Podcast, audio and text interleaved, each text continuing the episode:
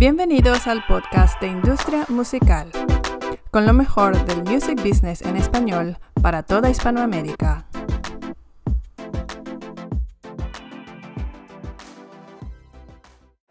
Íñigo, muchas gracias por estar aquí al podcast de Industria Musical que recién estrenamos aquí en el stand de, de Vime Pro.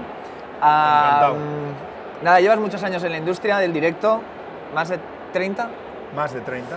Ah. 30 con la empresa de Getting y otros 10 años en Tiburón. O sea, 40 Son muchos años. Eh, vale, tienes un know-how y una experiencia dilatada. ¿Qué ves o qué es lo que más ves que está cambiando en la industria del directo a día de hoy? Cosas que digas, Sí, bueno, por aquí estamos cambiando radicalmente. evidentemente los cambios hemos vivido y he vivido todos estos años en un cambio permanente en lo que era el consumo de la música en directo, eh, pero quizá con la pandemia eh, estamos acelerando todos esos cambios, ¿no? son mucho más rápidos que lo que han venido siendo hasta ahora. Notamos esa velocidad eh, de, de cambio y tampoco o también ya veremos, no sabemos muy bien hacia dónde va esto, no, no sabemos esta, esta crisis que hemos tenido en estos muchos años que llevamos, la crisis de los soportes, la crisis del petróleo, la crisis económica del 2008-2010, esto yo no lo llamaría una crisis, yo creo que esto es un cambio absoluto de forma de, de, consumir, del ocio, de la gastronomía, de los viajes, por lo tanto es un paradigma y vamos a ver hacia dónde va eh, la nueva, las nuevas generaciones, eh, cómo quieren, cómo, cómo usan y cómo consumen la música en directo. ¿no? Vamos a ver nuevas generaciones. Eh, ¿Crees que a los artistas de hoy les es más complicado vender tickets que los artistas más de la era de la época del soporte físico? creo que es, es distinto, ¿no? Cuando ahora lo que hay es muchos fenómenos que cuando explotan venden muchos tickets, pero cuesta más perdurar en el tiempo. Por lo tanto, todo es, a veces explota más, más rápido, pero esa, ese, explotar eh, vamos a ver y tendremos que tener un poco perspectiva de años cómo duran esos artistas. ¿no? Quizá por eso a mí siempre me ha gustado trabajar más con artistas, que ese crecimiento eh, se va consolidando poco a poco y no es tanto de explosión y creo que, que, que ahora los artistas lo que lo tienen realmente es jodido, ¿no? Con toda la exposición de, nuevas canciones que hay en, en, en Spotify, con todo el vuelco que hay de canciones diariamente, de, miles, de, de- de casi 50, 60 mil o 70 mil canciones diarias, pues eh, darte a conocer sigue siendo el gran reto que tenemos, ¿no? Hacer buena música, que parece que a veces olvidamos que esto se dedica a hacer buenas canciones y que lo más importante es la música y luego el, el- perdurar, ¿no? Yo creo que el éxito, cuando alguien me pregunta, siempre digo, en, en Getting el éxito ha sido seguir trabajando 30 años con los mismos artistas o muchos años, hacer carreras largas, ¿no? Para mí eso es el éxito, por eso es señal de que se ha ido trabajando bien y, no dependiendo de, de lo que pueda ocurrir un año o dos años. ¿no? Creo que es difícil, creo que ahora los artistas nuevos la venta de mil tickets llegan más rápido, pero, pero hacer el crossover y vender eh, estadios. estadios o vender grandes arenas es un tema, es un reto que no es cuestión de los nuevos, es cuestión de que tienen que tener un recorrido, ¿no? O como el caso de un artista este verano, Camilo, o Aitana, que se sale un poco de lo normal y venden tickets eh, con mucha, muchísima facilidad. Sí, de hecho, eh, sabes que luego vamos a entrevistar a Guy Mercadé. Y hay una Sí. cosa que le quiero preguntar a él, y aprovecho también te la pregunto a ti, es, eh, ¿crees que cada vez hay menos artistas de estadio?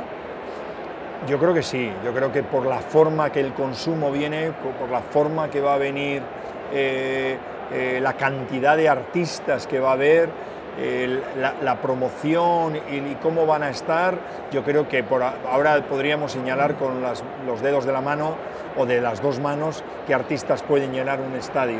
No, no en Madrid y Barcelona, sino un estadio en cualquier parte de España. ¿no? Yo creo que iríamos a artistas que han tenido más de 25 o 30 años de carrera, eh, artistas que tienen muchos hits y artistas que llevan eh, esos hits muchísimos años, con lo cual se monta casi, es un, es un evento eh, muy fuerte de, relación entre lo que es el, público y el artista, una comunión que casi casi es un karaoke de, de 50, 60 mil personas cantando las canciones. ¿no?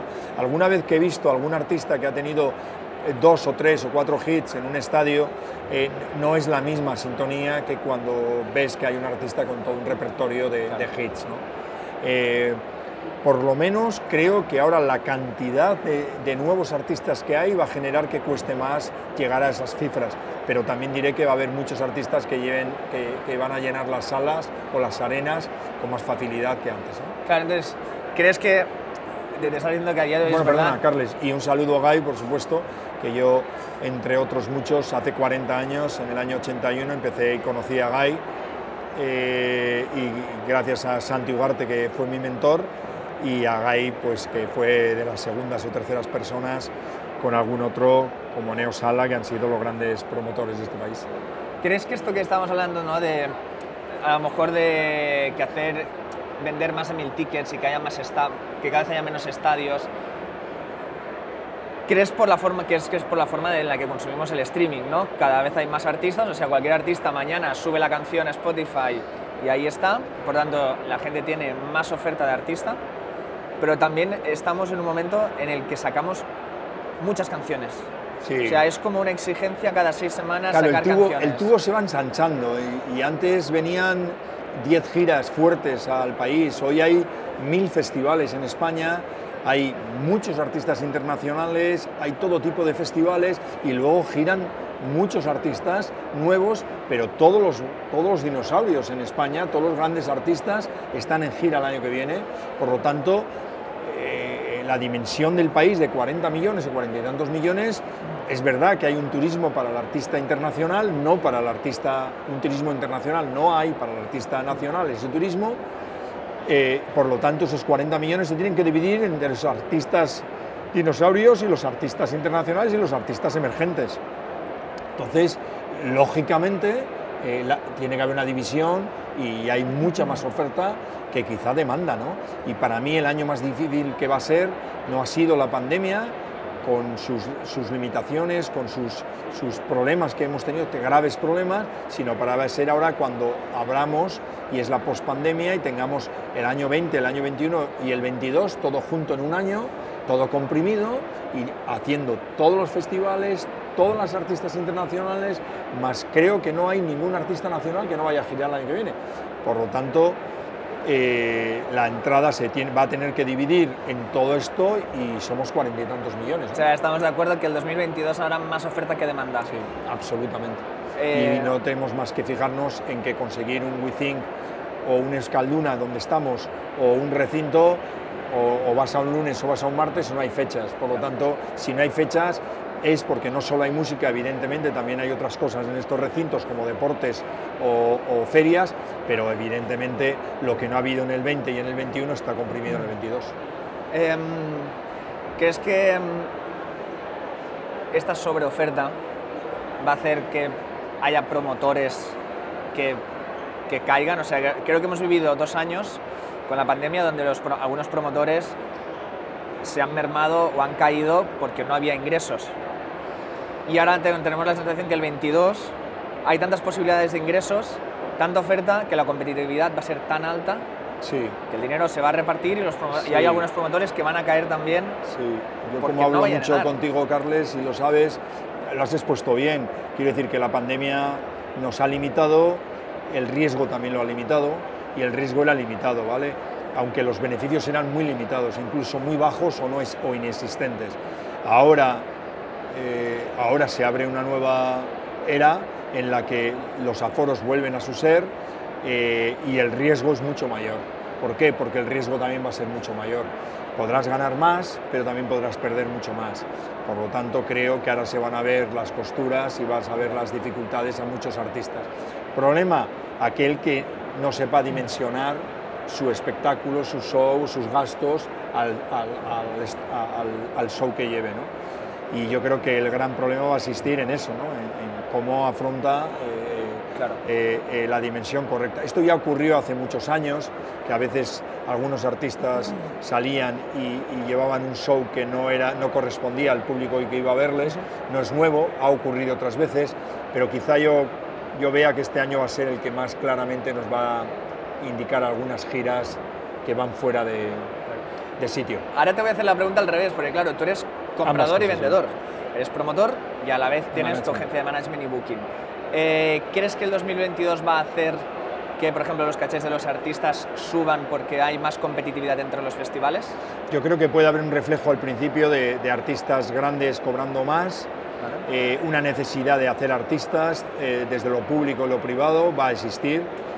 Creo que al principio puede haber un reflejo de subir los cachés, que en cuanto las cosas no vayan como vaya, empiece a retocarse pero sí que creo que va a haber un rebufo positivo de ganas de vender tickets y que todo esto volverá otra vez a su, a su dimensión y a su lugar. Quiero que hablemos un poquito de, de, de Getin.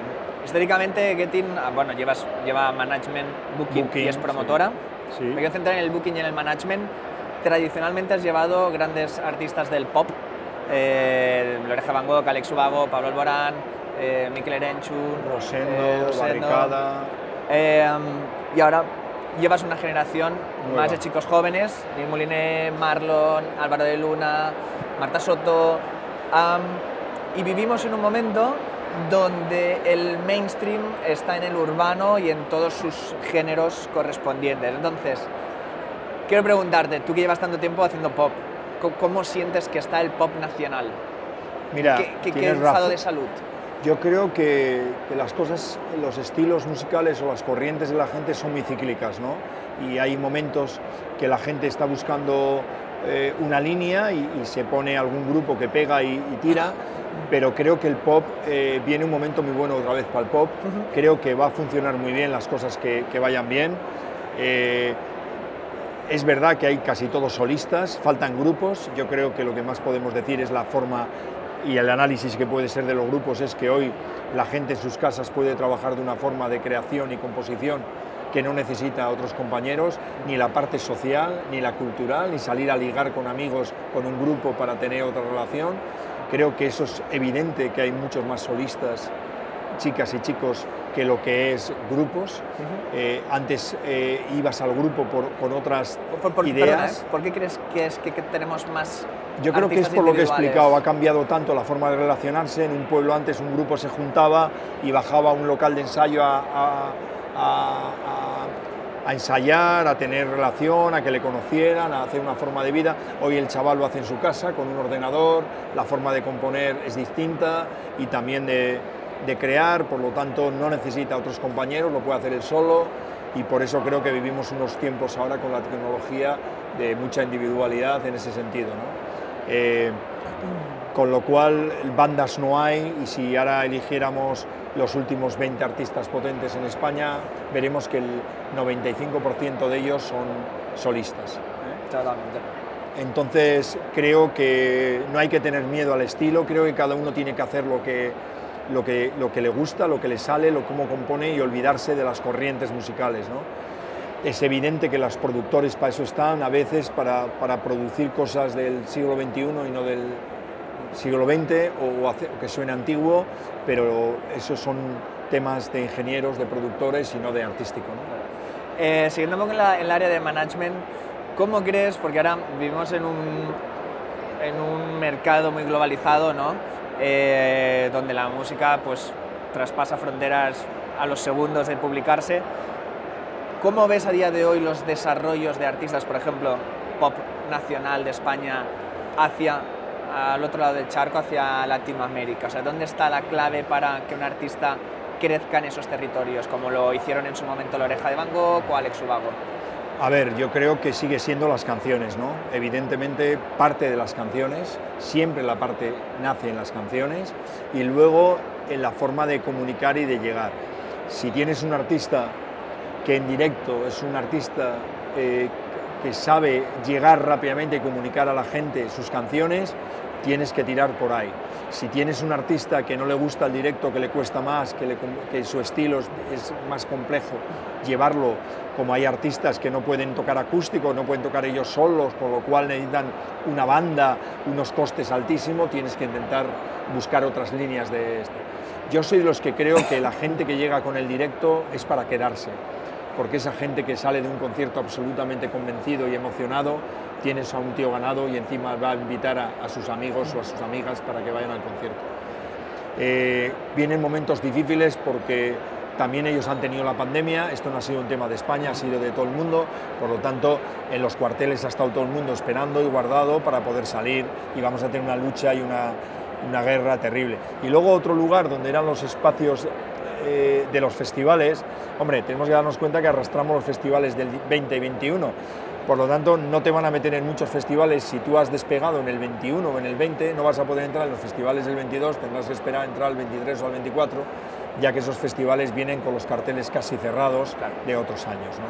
Eh, a mí me parece muy atractivo, muy interesante. Eh, eh, la lucha, la paciencia, el pundonor, la fuerza, la creencia que va a tener el artista en su proyecto, ¿no? El no rendirse, el, no ser enemigo tú mismo de tu proyecto, saber que hay que tener paciencia, creer en lo que estás haciendo, tocar en directo, eh, defenderlo delante de 50, de 80 o de, o de 500 personas. ¿no? Y como antes has dicho, tenemos algunos artistas que llevan muchísimos años en que hoy tienen un reconocimiento como Mikel Erenchu, un grandísimo, que ha tocado y ha vendido más de 3 o 4 millones de discos en el mundo, que ha tocado para 100.000 personas en Sevilla hace, uno, hace tres décadas, pero que hoy toca para 2.000, para 1.000, para 500, pero toca en todo el mundo, ¿no? desde Estados Unidos, Argentina, y así lleva muchos años y no va a rendirse y es una persona que lleva más de 40 años, ¿no? porque lo hace con la pasión, el creerlo, gustarlo, disfrutarlo y defenderlo. Claro, hablábamos, me acuerdo un día que estábamos hablando y me explicabas que Miguel Erenchu es de los pocos artistas que ha conseguido un número uno en los 80, en los 90, en los 2000 y en 2010. 2010 y 2020. Y 2020. Sí, son cinco eh, décadas. Son cinco décadas consiguiendo un número uno. Eh, a día de hoy a uno le da la impresión de que un artista actual le va a ser muy complicado hacer cinco décadas un número uno. Yo creo que que ahora da un poco vértigo, como dices tú, da un poco de miedo ¿no? de verlo eso. Pero yo creo que eso va a existir y va a haber grupos que aguanten porque han nacido para hacer esto, porque les gusta el escenario. Hay otros grupos que yo me estoy encontrando con muchas nuevas bandas, o bandas no, número, artistas, eh, que te dicen que no les gusta tocar, ¿vale? que les gusta crear, que les gusta hacer canciones, pero no, les no disfrutan o tienen miedo escénico o no les termina de matar el tocar. ¿no? Vamos a ver, yo creo, como antes decía, que el gran eh, motivo para que alguien pueda estar 4, 30 años, 40 años en la carretera es disfrutar de, los conciertos. ¿no? Creo que la carrera de autor es una y la carrera de intérprete es otra y cuando se juntan con cantautores, evidentemente eh, eh, la forma de defenderlo es en el, directo. ¿no? Y sobre todo aquellos artistas que han podido cruzar el charco y, dar el el paso de no depender solo de un país, que evidentemente cuando llevas muchos años tocando en España y reiterando y, repitiendo las ciudades, los locales, pues a veces hay que parar porque se hace cansino. ¿no? Yo siempre digo que el abrir otros mercados te posibilita sobre todo, aparte de abrirlos, el descansar el tuyo, ¿no? el, que es el de madre. Y voy, para cerrar un poco la, entrevista, quiero abordar contigo un poco la parte de management. Eh, imagino que el management, obviamente, con tanto tiempo ha cambiado mucho. Eh, por ejemplo, a día de hoy con las discográficas existen muchos modelos. Podríamos ir a una discográfica con un artista siendo una licencia, artista de la casa, híbrido, distribución. Ah, tenemos una abanico de posibilidades que yo creo que hace 20 años o 15 años pues habían, habían dos modelos y se acababa. ¿Cómo, afecta esto para el desarrollo de un artista? Por ejemplo, los modelos híbridos. ¿Cómo sientes que va a intervenir estos modelos en desarrollar un artista? A ver, yo creo que, no debe de, afectar mucho al grupo, ¿no? Creo que son cosas que a veces alguna compañía eh, cree que, un artista le puede dar un resultado más rápido y apuestan por él, y hay otros que creen que es de, un recorrido más lento. yo creo que lo importante no es dónde estés ni cómo estés, sino es el propio artista cómo crea que tiene que hacer sus canciones ¿no? y no se ponga nervioso. Yo he visto a muchos grandes talentos de artista que por no tener un buen apoyo, por no ser un tío paciente o, no poder económicamente aguantar, hemos perdido en España mucho talento que se ha perdido por, lo que he contado. ¿no? Creo que el gran reto es poder eh, aguantar y ser libre de, poder trabajar aquellas cosas eh, y no ser preso de nada. ¿no? Yo creo que el modelo de la industria eh, está en pleno movimiento, está cambiando como el de management, como el del booking, como como el de marketing, todo está yendo muy rápido y yo creo que cada uno tiene que ir encontrando en qué posición eh, puede desarrollar mejor su, su trabajo. ¿no? Yo creo que van a ser unos años muy bonitos, como suelo decir, no tenemos nada que ver con lo que éramos ni lo que hemos sido hasta ahora, ahora vamos a ser lo que seamos ahora, por lo tanto eh, eh, yo lo que creo es que por ser optimista, en estos momentos de, dificultad, que yo como he dicho antes creo que la pospandemia tiene algunos puntos más complejos que, la pandemia, también tiene algunos retos y algunas oportunidades muy interesantes. Hay que aprovecharlas. Cerramos con una cosa. Dices que los próximos dos, tres años hay retos y oportunidades. Dime un reto y una oportunidad. El reto va a ser el, por lo menos en algunos artistas, el, cruzar el charco y el abrir otros mercados. Eh, en esta situación nos hemos dado cuenta que somos débiles cuanto más menos mercado tengas. ¿vale? La pandemia ha sido mundial, pero mañana puede haber cualquier problema en un país, en dos o en tres. Por lo tanto, creo que los artistas y los ángulos que tienen todo el mercado del mundo eh, para trabajar abren un montón de oportunidades. El reto debe de ser... Eh, o la oportunidad debe ser el mismo que el reto, ¿no? abrir el, otros mercados y tener la paciencia suficiente que si no lo abres este año, lo abras el siguiente, etcétera, etcétera. Antes me hablabas de un grupo como La Oreja o de Alex, que en América eh, eh, tienen un mercado más fuerte que en España. También te diré que han cruzado más de 50 o 100 veces el, charco, a veces para un concierto, a veces para un programa de televisión, a veces para unas entrevistas o a veces para un encuentro con quien fuera. ¿no? Por lo tanto, hay que, tener, hay que saber que todo tiene un precio eh, hay que pagarlo, hay que sufrir y hay que saber elegir que el abrir otros mercados estás dejando de, de cosas de tu vida cotidiana eh, y estás pagando un precio alto. ¿no? Eh, también respeto mucho a los que no quieran dar ese salto y que, y que crean que, que con, el, con, los retos que ellos se ponen es suficiente. Creo que cada artista es un mundo y lo que tiene que hacer cada uno es saber lo que quiere hacer y cómo viene y que está dispuesto a, perder. Bien, pues nada, Jingo, gracias por venir. Ah, un placer. un tiempecito y vamos a ver este 22 que nos depara.